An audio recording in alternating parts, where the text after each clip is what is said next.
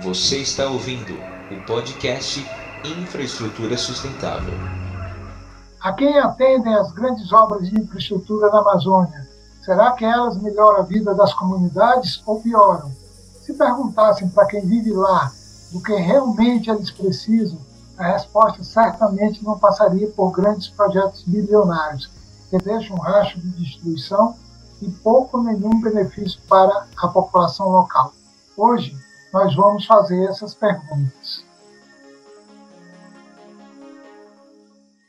Eu sou Sérgio Guimarães e esse é o nono episódio do nosso podcast Infraestrutura Sustentável. Vamos falar sobre a região de Altamira, no Pará. Altamira é uma cidade que recebeu grandes obras de infraestrutura ao seu redor e, por isso, experimentou um crescimento desenfreado e impactos altamente negativos, principalmente da usina de Belo Monte, que continua causando uma série de graves problemas, tanto sociais quanto ambientais. Para conversar com a gente sobre esse assunto, nossa convidada de hoje é nada mais, nada menos do que Antônia Mello, liderança do movimento Xingu Vivo, que vive e conhece essa realidade bem, essa realidade da região e que vem lutando há muito tempo com relação a grandes obras de infraestrutura. Bem-vinda, Antônia. Para começar, eu vou pedir que você se apresente e fale um pouco do seu trabalho. Olá, obrigada pelo convite. Olá a todos que estão nos ouvindo nesse momento, nesse, nesse grande país, eu aqui nessa grande Amazônia. Eu sou Antônia Mello, sou da coordenação do movimento Xingu Vivo para Sempre, também militante há muitos anos dos direitos humanos. Nesses anos todos, quase 30 anos já, a luta, além de outras questões de direitos humanos, políticas públicas, é, questões ambientais, nós vem lutando juntamente com todos os, os componentes do movimento Xingu Vivo e das organizações e parceiros lutando contra a implantação desses monstros projetos, a exemplo de Belo Monte. Então, a luta contra Belo Monte continua, a luta contra esses projetos de destruição de obra de infraestrutura no Xingu e na Amazônia continua. Então, é, essa é a nossa luta do dia a dia, para chamar a atenção das autoridades, do poder público, das empresas, dos bancos, que isso não é projetos que traz que trazem ah, o bem-estar, a vida, eh, a dignidade humana das pessoas, nem tampouco do meio ambiente. Muito bom, Antônia. E lembrando também, né, que é, falando para nossos amigos aqui, nossos ouvintes, é, que a Antônia Mello ganhou um, um prêmio de defensora dos direitos humanos no final de 2018, começo de 2019, foi receber em Nova York um prêmio da Fundação Alexandre Soros. É uma pessoa que tem um trabalho reconhecido não só no Brasil, mas como em todo o mundo. Podemos começar falando dos impactos de Belo Monte, começando por uma coisa mais recente. Né? O IBAMA é, deu uma autorização à concessionária, é, que, uma autorização que ameaça gravemente a volta grande do Xingu, é, reduzindo a quantidade de água que passa. O rio fica abaixo da, das barragens. Como a população reagiu a isso e quais são as ameaças dessa decisão? Quais são as, as consequências dessa decisão? Olha, essa, essa é uma situação muito drástica de que Belo Monte tem causado, causou, vem causando é uma destruição total em toda a área, mas principalmente na área de vazão reduzida, chamada Volta Grande do Xingu, que é que é, fica abaixo da barragem é, principal da barragem de Pimental, e são 130, mais de 130 quilômetros de rio, é, cachoeiras, onde moram centenas e centenas de famílias ribeirinhas, pequenos agricultores, as comunidades indígenas, duas comunidades indígenas. Então, o rio, no verão, o rio Xingu é de vazão baixa bastante. A, a empresa é, a empresa retém a água para a casa de força é, em Belo Monte, na, no, a Vila Belo Monte para gerar energia. E com isso, essa, essa, esse, essa extensão toda, chamada área de vazão reduzida do rio, fica praticamente seca. Essas comunidades já não têm mais peixe, os, já os peixes já não, não têm mais piracema. Desde 2016 que não tem mais piracema, o, os pescadores não têm mais peixe, exatamente porque os peixes não têm o que comer, as frutas é, dos peixes caem no seco, a, a, os lagos, os berçários da desova dos peixes é, seca.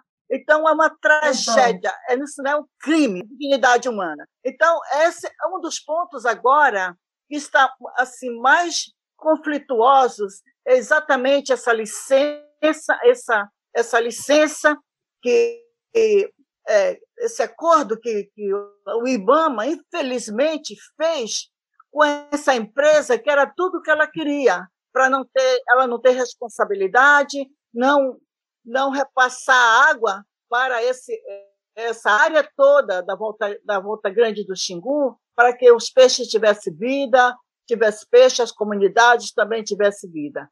Então, isso é muito ruim. É claro que o Ministério Público está tomando as providências, as famílias estão indignadas, é, também cobrando providências, porque não dá. O rio enche muito, enche, então ele solta um pouco de água e depois seca, é, retém água novamente.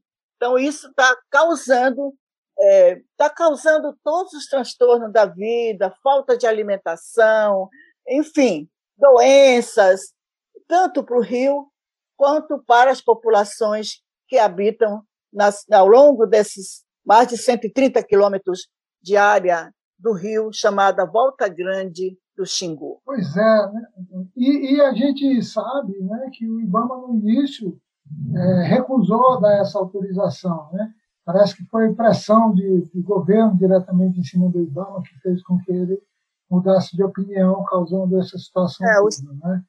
Exatamente, pelos técnicos, claro que tem gente que compreende, que conhece, mas com um desgoverno desse que nós temos, que para eles só importa o econômico, né, é, não, e nada mais, a destruição de que esses projetos estão fazendo, o respeito à vida das pessoas, à vida do Rio, nada isso é levado em conta num governo é, de, um governo destruidor desses. Então, a empresa também quer saber de ter bastante água para gerar energia. Ela não quer nem saber, não cumpre as suas responsabilidades, né, que, foi, que ficaram garantidas é, na, em condicionantes e tudo mais, e é isso que ela quer. E a quem sofre são as pessoas, quem sofre é o meio ambiente aquático e tudo, causando sérios problemas, muitos problemas mesmo. Pescadores ficam doentes porque não tem mais peixe, não tem comida, e essa é a situação.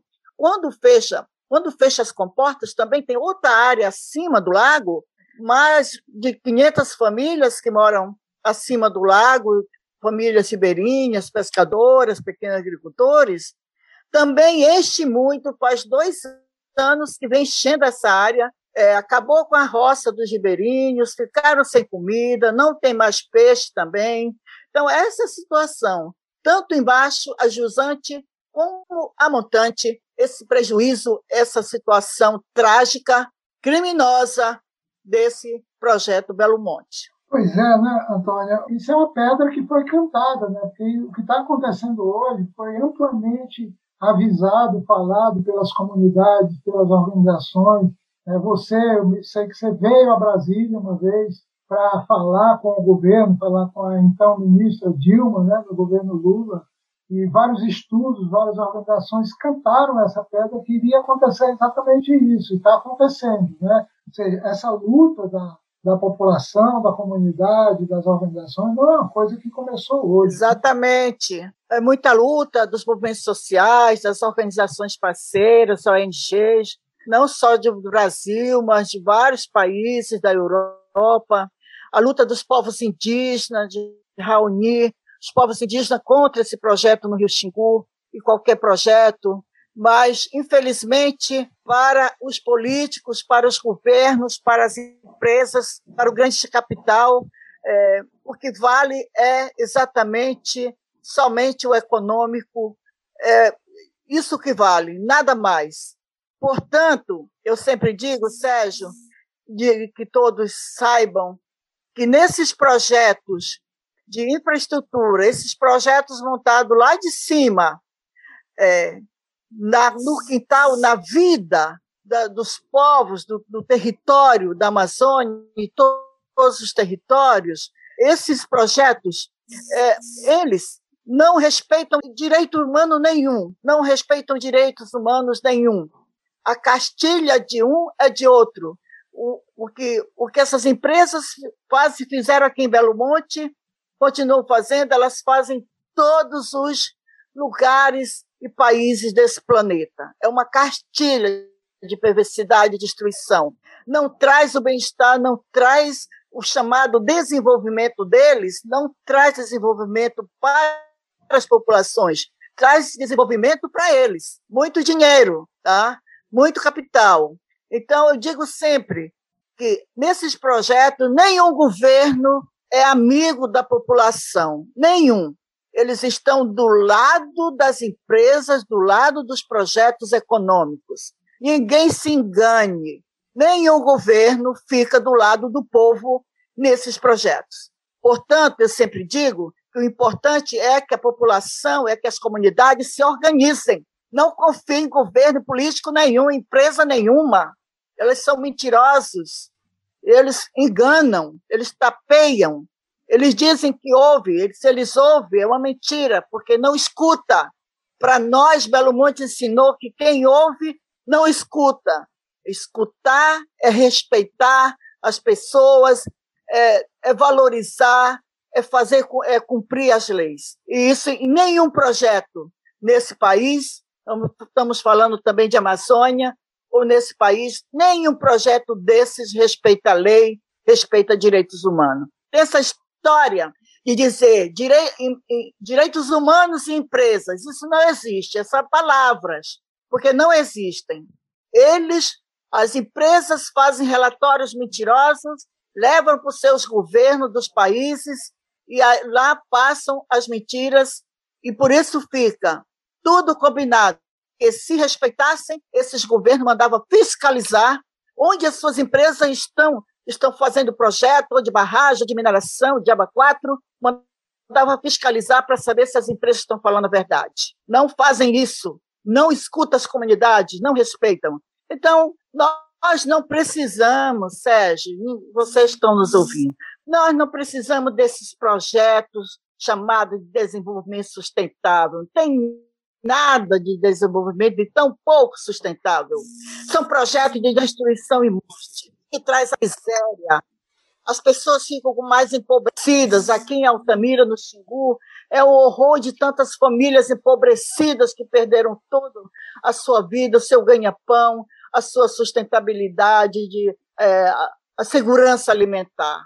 Então, só trazem um rastro de misérias, é isso. A nossa forma, Sérgio, de lutar por projetos são projetos de envolvimento, isso que as comunidades já sabem fazer, já produzem, cobrar investimento de governo, de investimento para que as comunidades produzam melhor, tenha assistência técnica, enfim. Temos que mudar essa lógica. Não dá mais, nunca deu, não dá mais de ficarem destruindo nosso território, nossos biomas, para trazer só tragédia, desgraça e trazer pandemia. É pandemia de vírus Covid, é pandemia de corrupção, é pandemia de, de empobrecimento. Então, são essas pandemias que esses projetos trazem para as populações, para os nossos territórios. Então, Antônia, claro que é uma situação dramática, né? E ainda tem um outro projeto, que é o o tal do Belo San, né? Eles botam o nome de Belo nas coisas, é Belo Monte, Belo San, né? E de Belo não tem nada. Né? Para enganar. Eles são peritos em fazer essas, essas coisas bonitinhas para enganar a população, coitado. Essa uhum. Belo San é outra é outra é outro crime e o pior é que essa semana o governo, é, o governo do Pará, o Helder Barbalho, é, deu, é, assinou o protocolo com Belo San e outras empresas mineradoras que estão destruindo, fazendo buraco, destruindo rio, água, contaminando tudo, pessoas aqui no estado do Pará. Assinou protocolo chamado protocolo de vão trabalhar é, de uma outra forma que produza melhorias para a população. É, isso não existe, isso é só cena, cena folclórica isso não existe. Mas nós vamos mandar uma carta para o governador dizendo que nós não aceitamos de maneira nenhuma.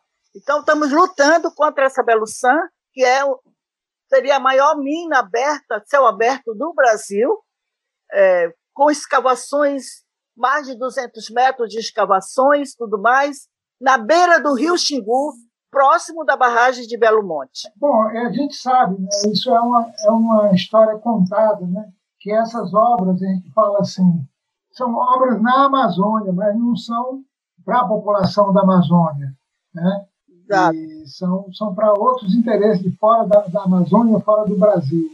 Agora, a gente aqui no, no, nosso, no nosso programa, a gente pergunta sempre assim, qual que é a infraestrutura realmente necessária para a população da Amazônia? O que que, o que que vocês realmente precisam? para poder se fortalecerem, para poder ter um desenvolvimento, fortalecer a economia, fortalecer a situação social? Qual tipo de infraestrutura é, que vocês querem, né? que a gente fala aqui, infraestrutura que queremos? Qual Olha, Sérgio, a todos. Os povos da Amazônia, todos, já têm as, os seus modos, as suas culturas, os seus modos econômicos de produzir. É, os povos indígenas, uh, os povos ribeirinhos, comunidades tradicionais, os agric pequenos agricultores, as, os povos da, da cidade, todos eles já têm a sua forma de produzir. Eles têm ideia, eles têm propostas, todos têm, porém nunca são escutados e nem tampouco respeitados. Nunca é perguntado para eles, é, para os povos, para as comunidades, o que, é que eles gostariam de investimento do que eles já fazem para melhorar as condições de vida, o, tra o trabalho, a saúde, o bem-estar. Isso não existe. Todos esses projetos vêm lá de cima já, com favas contadas, aliadas com tudo enquanto é de governo, político, empresa, já vem tudo marcado. Mas é. nós, os povos da Amazônia, os povos sabem que a infraestrutura é melhorar o que? condições de vida. Todos fala, já... algum, fala alguma dessas ah, coisas todos têm. está sabendo, para nós, a gente deixar registrado aqui quais são essas, essas prioridades para essas populações aí. Então, é, das prioridades é ter saúde de qualidade onde elas moram, é ter educação, escolas de qualidade onde elas moram, é ter é, investimento na produção, se for na pescaria, no pescado, se for na pequena agricultura familiar, que está arrasada nesse país, que não, nunca tem, tem investimento na pequena agricultura familiar. É, são que, é, condições de transporte para transportar os seus produtos, estradas boas, é, é, barcos, enfim, essas estruturas que precisam, por exemplo, barco, voadeira. Aqui no Xingu, é, a nossa energia sequer é, entregou, não deu, porque ela não deu nada para ninguém. O que ela tirou, o que ela roubou, nunca vai recompensar. Mas era entregar para cada, para cada ribeirinho, morador próximo do lago, é? do Conselho Ribeirinho, que fizeram uma luta e eles, mais de, de 300 famílias estão voltando para morar próximo do rio, mas o lago tem muito banzeiro, não dá mais a canoinha que eles tinham. Então, tem que ter uma canoa possante, uma voadeira, um motor. Essas condições, tá?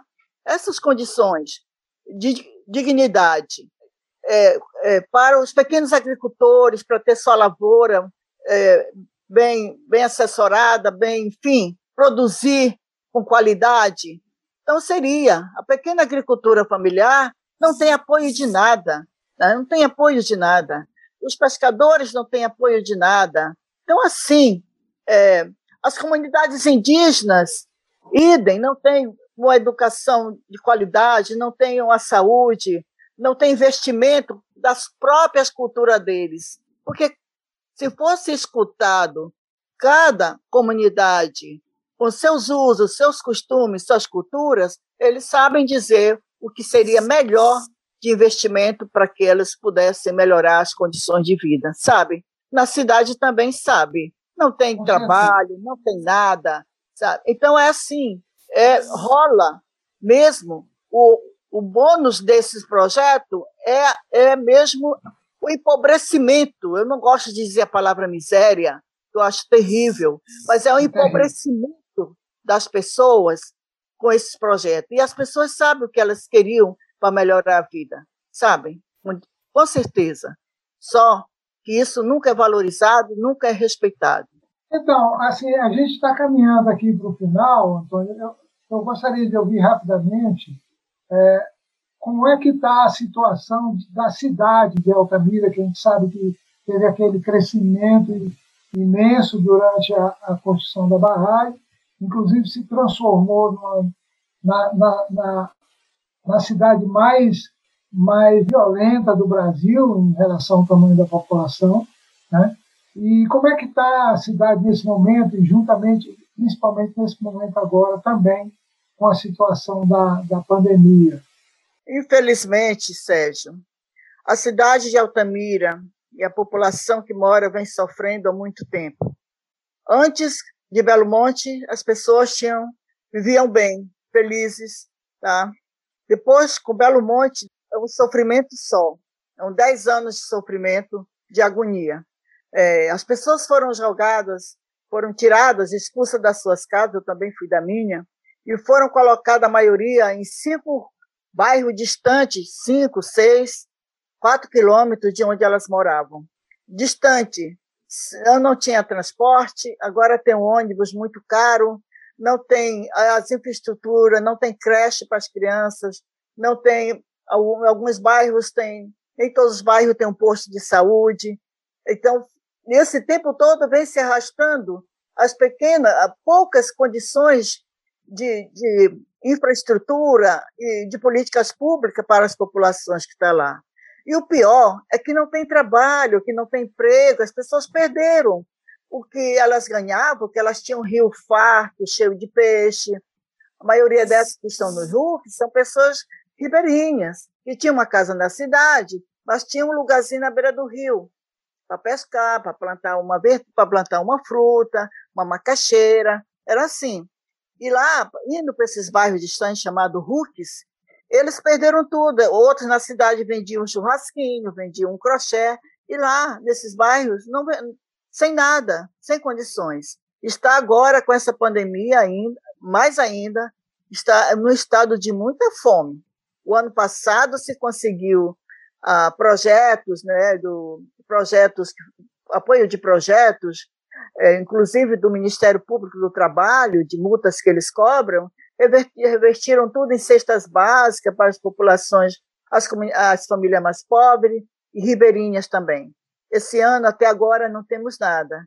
E agora está um colapso. Todos os hospitais aqui estão lotados de, de doença, de, de Covid, pessoas com Covid. É, é, também muitas mortes. Está, assim, um horror. Está um horror mesmo aqui, né? Então, a violência se... se a violência... O país, Altamira despontou como uma das cidades mais violentas do Brasil isso em 2017, 2018, um alto índice de, de suicídio da juventude, né? a situação, a situação mesmo de, enfim, porque Belo Monte trouxe para a juventude daqui o crime, as drogas, porque não, tem uma, não tinha uma política pública de atendimento a esse público da juventude. É uma desesperança total, né?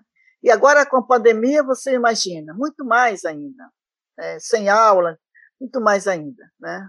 Para as crianças e adolescentes, então assim, para esse público da infância e juventude, muito difícil, muito difícil. é, uma desesperança assim que essas pessoas sentem. E nós, movimentos sociais, temos lutado bastante junto às autoridades cobrando. Aí, com a pandemia, fica muito mais difícil.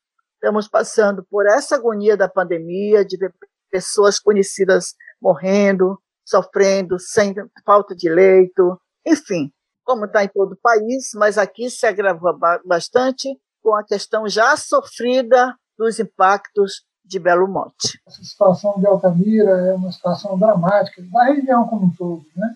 Assim, é. de Altamira e em torno, né?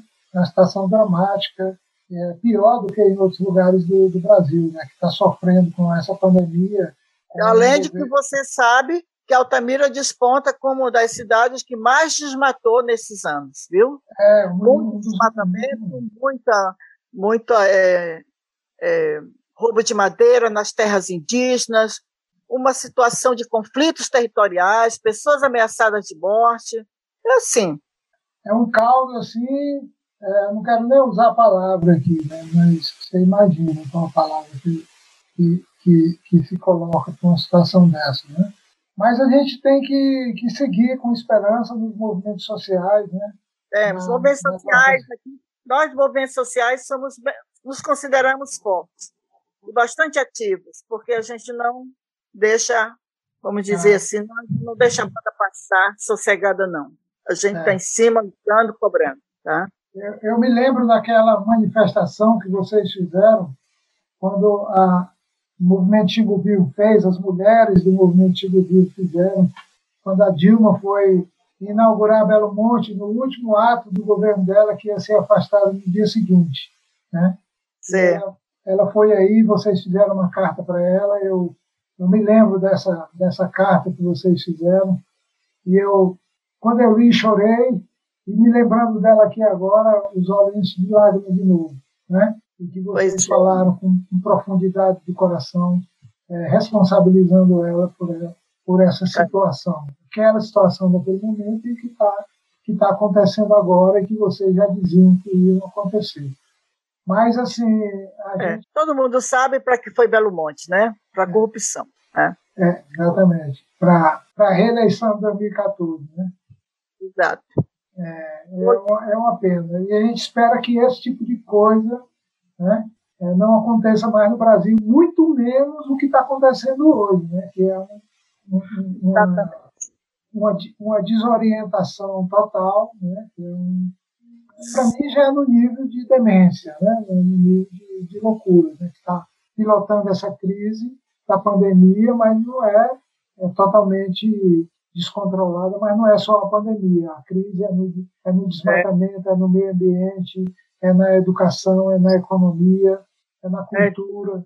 Né? Então, é um negócio, sim, que nós vamos ter que resolver essa parada. A, população brasileira, os movimentos sociais, vamos ter que, que resolver essa situação. Para poder sair dessa e, e, e, começar a navegar novamente. Né? Exatamente. É somos, isso, nós, somos nós, porque somos... as elites desse país, as elites desse país o projeto deles é outro. Eles não estão preocupados com o projeto de vida, de, de humanidade para esse país, não. Não estão. Então, isso parte de nós, da população, dos movimentos, né, na luta, é que nós temos que fazer. Porque esperar por governos, as elites dominam e elas não estão preocupadas com nenhum projeto de vida para a população desse país. Nós só temos nós mesmo, né? Então, é nós e nós. Mas, Antônio, Mas... muito obrigado. É uma alegria sempre conversar contigo, saber que você continua firme aí nesse lugar. Você está em Altamira há quantos anos? Estou em Altamira há 66 anos. 66 anos, olha só. Né? Chegou aí bem no comecinho, né? Cheguei com é. quatro anos de idade, vindo lá do nosso Piauí. lá do nosso Piauí é, é, é, tem, tem uma constituição forte, madeira de cerne forte, piauiense. Gosto, desse, gosto daquele povo piauiense. Eu também sou de lá. Pois é, somos fortes. Somos fortes, vamos, vamos seguir. E não vamos, vamos nos abater, né, Antônia? Vamos não. seguir trabalhando e vamos estar cada vez mais juntos. Tá é bom? Sim. E qualquer Tudo. coisa, vamos nos falando. E quero te agradecer imensamente o teu tempo, a tua sinceridade, o teu coração, você fala com o coração para todos nós, nossos ouvintes, e com certeza vai ter repercussão essa, esse nosso programa aqui, essa, nossa, essa sua fala. Ah, obrigado, Sérgio. Obrigada a todos. E esse é um grande alerta para todos a, toda a população que, está, que, ouve, é, que ouve o podcast. E é um alerta. Temos que agir, reagir, insistir e resistir. E propor o que nós queremos propor. Exatamente. É. Legal. É, muito obrigado, amigo. A gente fica por aqui hoje. Você pode enviar suas sugestões de, de temas para o nosso podcast, pelas nossas redes sociais, pelas nossas redes sociais. E até a próxima. Tudo de bom, fiquem com Deus. Todos nós estamos precisando estar cada vez mais próximo de Deus, para poder agir com mais força. Até mais. Este é um podcast que foi produzido pelo Mundo que Queremos e pelo GT Infraestrutura.